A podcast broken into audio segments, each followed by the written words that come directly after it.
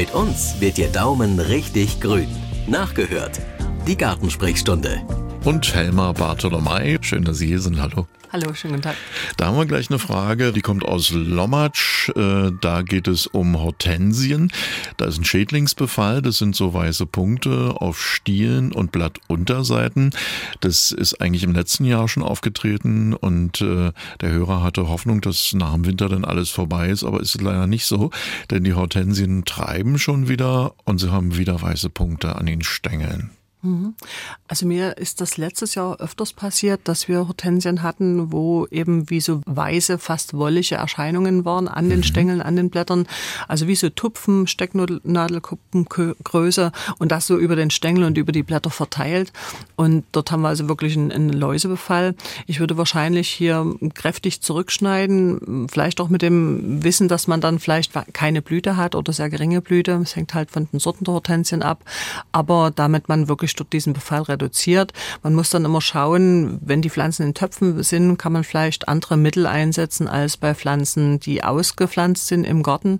Da muss man dann mal schauen, wie, wie die Entwicklung ist und was dann zugelassen ist. Aber grundsätzlich kann man dann auch versuchen, natürlich mit pflanzenstärkenden Mitteln zu hantieren. Also die klassische Brennnesselbrühe oder Brennnesseltee, dass man das mal ausprobiert. Ähm, ansonsten gibt es eben auch Mittel zu kaufen.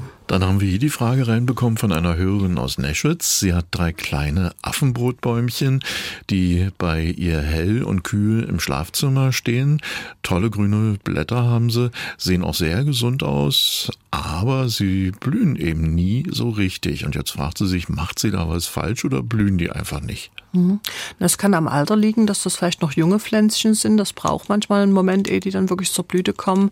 Und äh, das andere ist aber auch, dass man äh, feststellen kann, oder meiner Erfahrung nach ist es einfach so, dass es oft so ist, wenn sie ein bisschen mal zwischendrin kühlere Temperaturen haben und trockener gehalten werden tatsächlich und im Sommer dann vielleicht auch rausgestellt werden auf dem Balkon, dann äh, funktioniert das besser, wenn sie diese, diese bisschen Zeit haben, wo das ein bisschen magerer ist und eben einfach auch ein bisschen kühler ist von den Temperaturen her. Und auch eine schöne Frage haben wir hier. Da geht es um die Verschönerung einer Küche.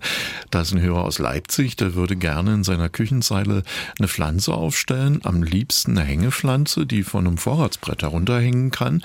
Welche Sorte ist denn da empfehlenswert und äh, ja, behält es auch aus, also diese Dunstgeschichten, mhm. äh, die mhm. hohe Luftfeuchtigkeit, die ja teilweise dort entstehen kann. Mhm.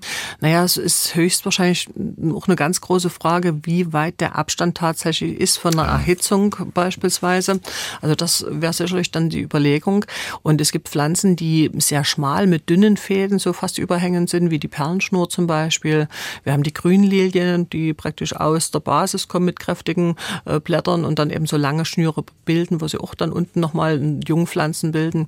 Wir haben solche Sachen wie die Schamblume beispielsweise. Efeu ist eine sehr schöne Pflanze. Efeu ist ja auch was sehr unkompliziertes.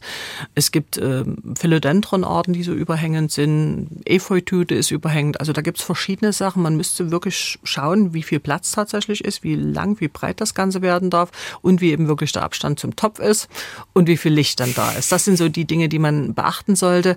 Aber da kann man sich vielleicht auch direkt gut mal in der Gärtnerei beraten lassen. Ja, oder wenn man sie trifft, äh, jetzt ist ja die schönere Jahreszeit, Sie sind auch wieder unterwegs, treffen auch auf unsere Hörer. Äh, wann könnte man da so einen Plan mal zeichnen und Ihnen das direkt unter die Augen halten? Ja, also da gibt's verschiedene Möglichkeiten. Also jetzt eine der nächsten wäre direkt morgen vielleicht sogar. Ei. Ja, also auf der Hausgartenfreizeit ähm, ist äh, dort natürlich wieder ganz viel rund um das Thema Garten und der Stadtverband und Kreisverband der Leipziger Kleingärtner haben mich mit eingeladen, dort einen Vortrag auch zu halten, morgen ab 13 Uhr gibt es da die Möglichkeit. Ansonsten gibt es natürlich bei den Kleingartenfreunden auch Möglichkeiten, wunderbarer Art sich zu beraten zu lassen. Also rund um den Garten, um Baumschnitt, um Bodenproben, Nistkästenbau und so weiter. Helma Bartolomei, die ist bei uns im Studio. Und eine Frage zu einem Schneeglöckchen, das haben wir hier. Äh, da hat sich eine Hörerin aus Radeberg gemeldet. Im vergangenen Jahr sind nämlich ihre Schneeglöckchen alle verschimmelt. Und zwar schon beim Austrieb. Graue Schimmelnester waren da drauf. Ja, jetzt ist es so, dass das Problem aktuell wieder auftritt und sie fragt, was kann denn da los sein? Vor allen Dingen, was kann sie tun? Na, da gibt's verschiedene Möglichkeiten. Erstmal wäre die Frage, stehen die ähm, Schneeklöckchen in einem Topf vielleicht, dass sie die irgendwo gezogen hat und irgendwo auf dem Balkon stehen hat? Oder sind die richtig ausgepflanzt im Garten?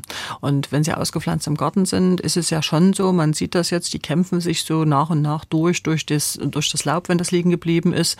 Und äh, dort ist es eigentlich meist ja so eine luftige Decke. Was immer schwierig ist, dort wo so Rindenmulch beispielsweise da ist, dort hält es ja ein bisschen mehr Nässe, dort ist es auch mehr verdichtet eigentlich. Dort ähm, haben wir manchmal das Problem mit dem Schimmel oder wenn unten drunter das Ganze noch gefroren ist, der Boden, oben drüber taut schon, das Wasser kann nie richtig weg. Dann haben wir auch ganz gerne mal Schimmel an Blumenzwiebeln. Und es gibt ja eben diese Krankheiten wie Grauschimmel beispielsweise. Da gibt es keine direkten Bekämpfungsmaßnahmen dagegen. Da kann man nur versuchen, das Ganze gut abtrocknen zu lassen an der Fläche. Vielleicht auch nochmal zu überlegen, ob man, wenn es nur ein einzelner Bestand ist und der Rest eigentlich frei, dass man nur das raus rausgräbt, wegnimmt dort an der Stelle. Und ansonsten wirklich Standortwechsel oder eben schauen bei Neukauf von Beständen, dass man das an anderer Stelle positioniert. Wie gesagt, direkte Bekämpfung gibt es nicht. Man kann mit Hausmitteln auch da wieder probieren, also dass man da versucht mit Ackerschachtelhalm und solchen Dingen zu arbeiten oder den Boden nochmal lockerer gestaltet, dass man da nochmal schaut, dass der Untergrund so locker ist, dass Wasser eben besser weg kann. Aus deutschen Bohrer haben wir eine Frage reinbekommen. Da sind mehrere Pflanzen übernommen worden. Darunter ist auch eine große Engelstrompete, die ja giftig ist, wie der Hörer hier schreibt. Ähm, vorher stand diese Pflanze in einem Raum, der nicht anderweitig genutzt wurde. Ähm, und er fragt sich jetzt, naja, kann denn das wirklich zu Problemen führen, wenn die Pflanze giftig ist? Was macht er jetzt mit ihr? Mhm. Also die ist giftig und äh, dort äh, ist es natürlich schon so, also man isst die Blätter natürlich nicht, das ist klar, aber man hat eben schon so, dass man, auch wenn so Pflanzensaft praktisch an den Händen ist, beim Abschneiden oder Abzupfen von Blättern, dass man da, wenn man sich das ins Auge reibt oder irgendwo, wer empfindlich ist, da kann es schon Probleme geben.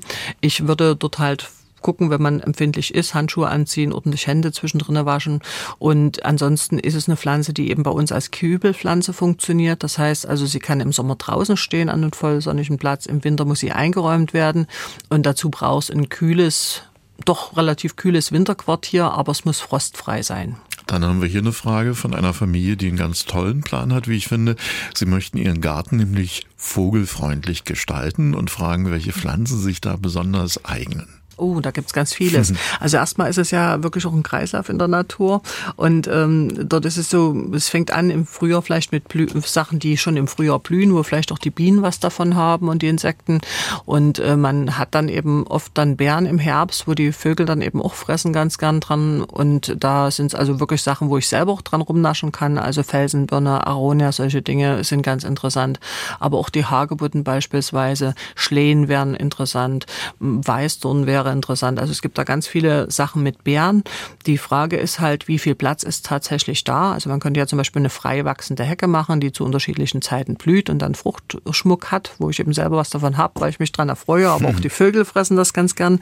Und es ist natürlich auch schön, wenn man einen Unterschlupf anbietet, also dass die Hecken Aha. nicht so permanent geschnitten werden, sondern dass, dass man dann eben so auch, sind, ja? Äh, na eben doch gerade, dass sie ja. schon so dicht sind, dass ja. die tierischen eben so, auch was finden und dass man dann auch nicht ständig drin rumschneidet. Das ist ja dann auch noch eine Sache, wo man merkt, wenn man zu viel drin rumschneidet, dass man dann stört.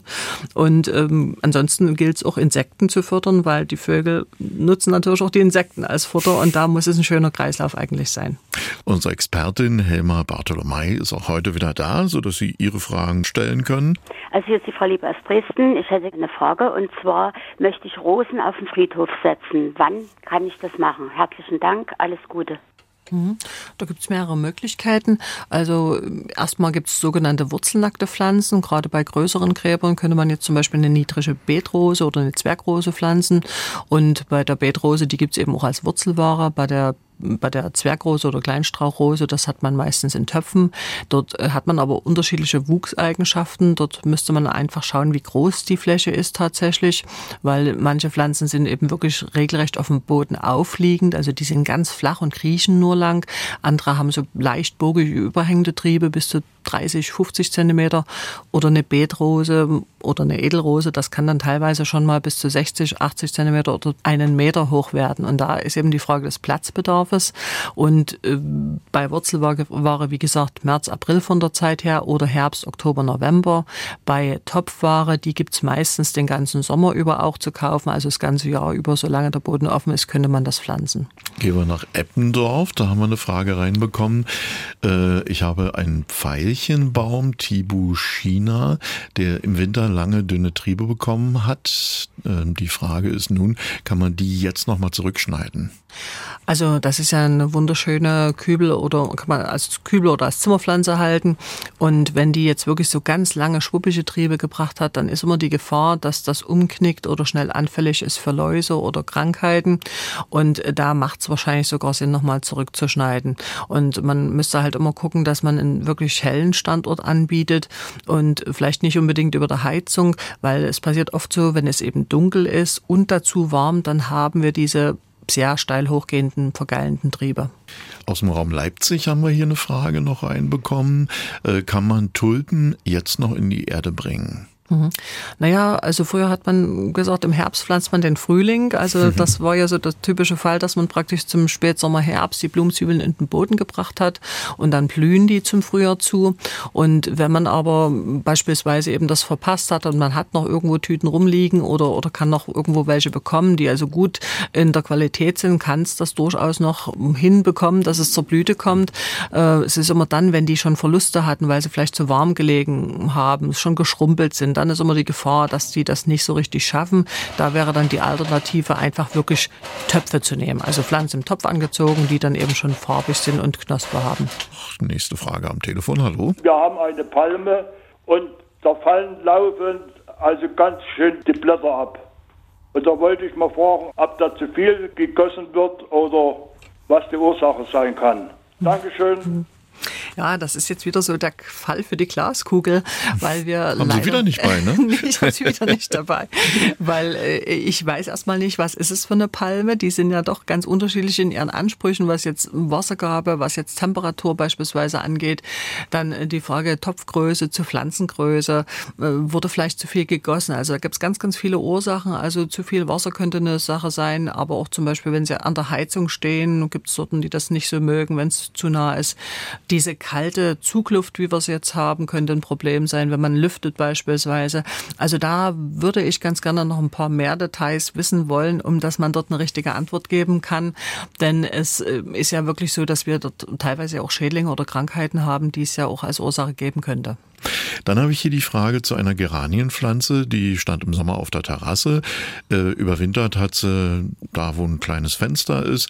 Gegossen wurde aber nicht. Und jetzt hat die Hörerin neulich gelesen, dass äh, man doch hätte gießen sollen. Und sie fragt nun, gibt's noch Hoffnung für meine Geranie? Naja, das ist manchmal erstaunlich. Das sind schon Überlebenskünstler, muss man sagen, die Geranien ähm, bzw. Pelagonien. Und da ist es so, wenn das ein richtig großer Topf war, der vielleicht noch ein bisschen Feuchtigkeit mitgenommen hat im Herbst beim Einräumen und die Pflanze hat relativ kühl gestanden, dann ist der Verbrauch ja auch sehr zurückgefahren. Und man sieht das eigentlich dann meistens, dass irgendwo junge grüne Blättchen rausschieben. Und ich würde das jetzt einfach mal abwarten. Also das, was braun geworden ist, das, was praktisch richtig dürre ist, das würde ich ab abschneiden, ausputzen und dann muss man jetzt einfach mal ein paar Tage abwarten, wenn die Tageslichtzeiten länger werden, ob man dann wieder Sprosse sieht oder Triebe sieht, die dort austreiben und dann kann man sie auch umtopfen und vielleicht wieder rausstellen ab Mai dann. Ja, einige Fragen haben wir heute per E-Mail reinbekommen. Äh, wo kann ich Frau Bartolomei nun doch nochmal live sehen und vielleicht auch mein Pflänzchen mitbringen? Wir haben ja vorhin schon mal darauf hingewiesen, auch, dass er jetzt nochmal genau sagen, wo das ist. Also wann ist es möglich? Ja, also wirklich morgen, morgen 3 13 Uhr bei der Messe Hausgarten Freizeit. Und zwar mache ich dort einen Vortrag ab 13 Uhr zum Thema Bewässerung im Garten. Und da gibt es natürlich auch die Möglichkeit, hinterher Fragen zu stellen. Das ist, da gibt es einen speziellen Vortragsraum, den die Kleingärtner eingerichtet haben, mit in Zusammenarbeit mit der Messe, wo dann eben auch andere Vorträge stattfinden. Und da kann man mich dann treffen. Ja, der Vortragsraum M1 und der Messestand dann selbst, wo man sie auch findet, ist auch in der Messehalle 1. 1 auf der Messe in Leipzig. Ja, viel Spaß dann morgen, vielleicht auch mit unseren Hörern, die mit dem Pflänzchen vorbeikommen. Ansonsten würde ich sagen, treffen wir uns in 14 Tagen wieder. So machen wir's. Radio im Internet. Sie können aber auch das Original hören. MDR Sachsen.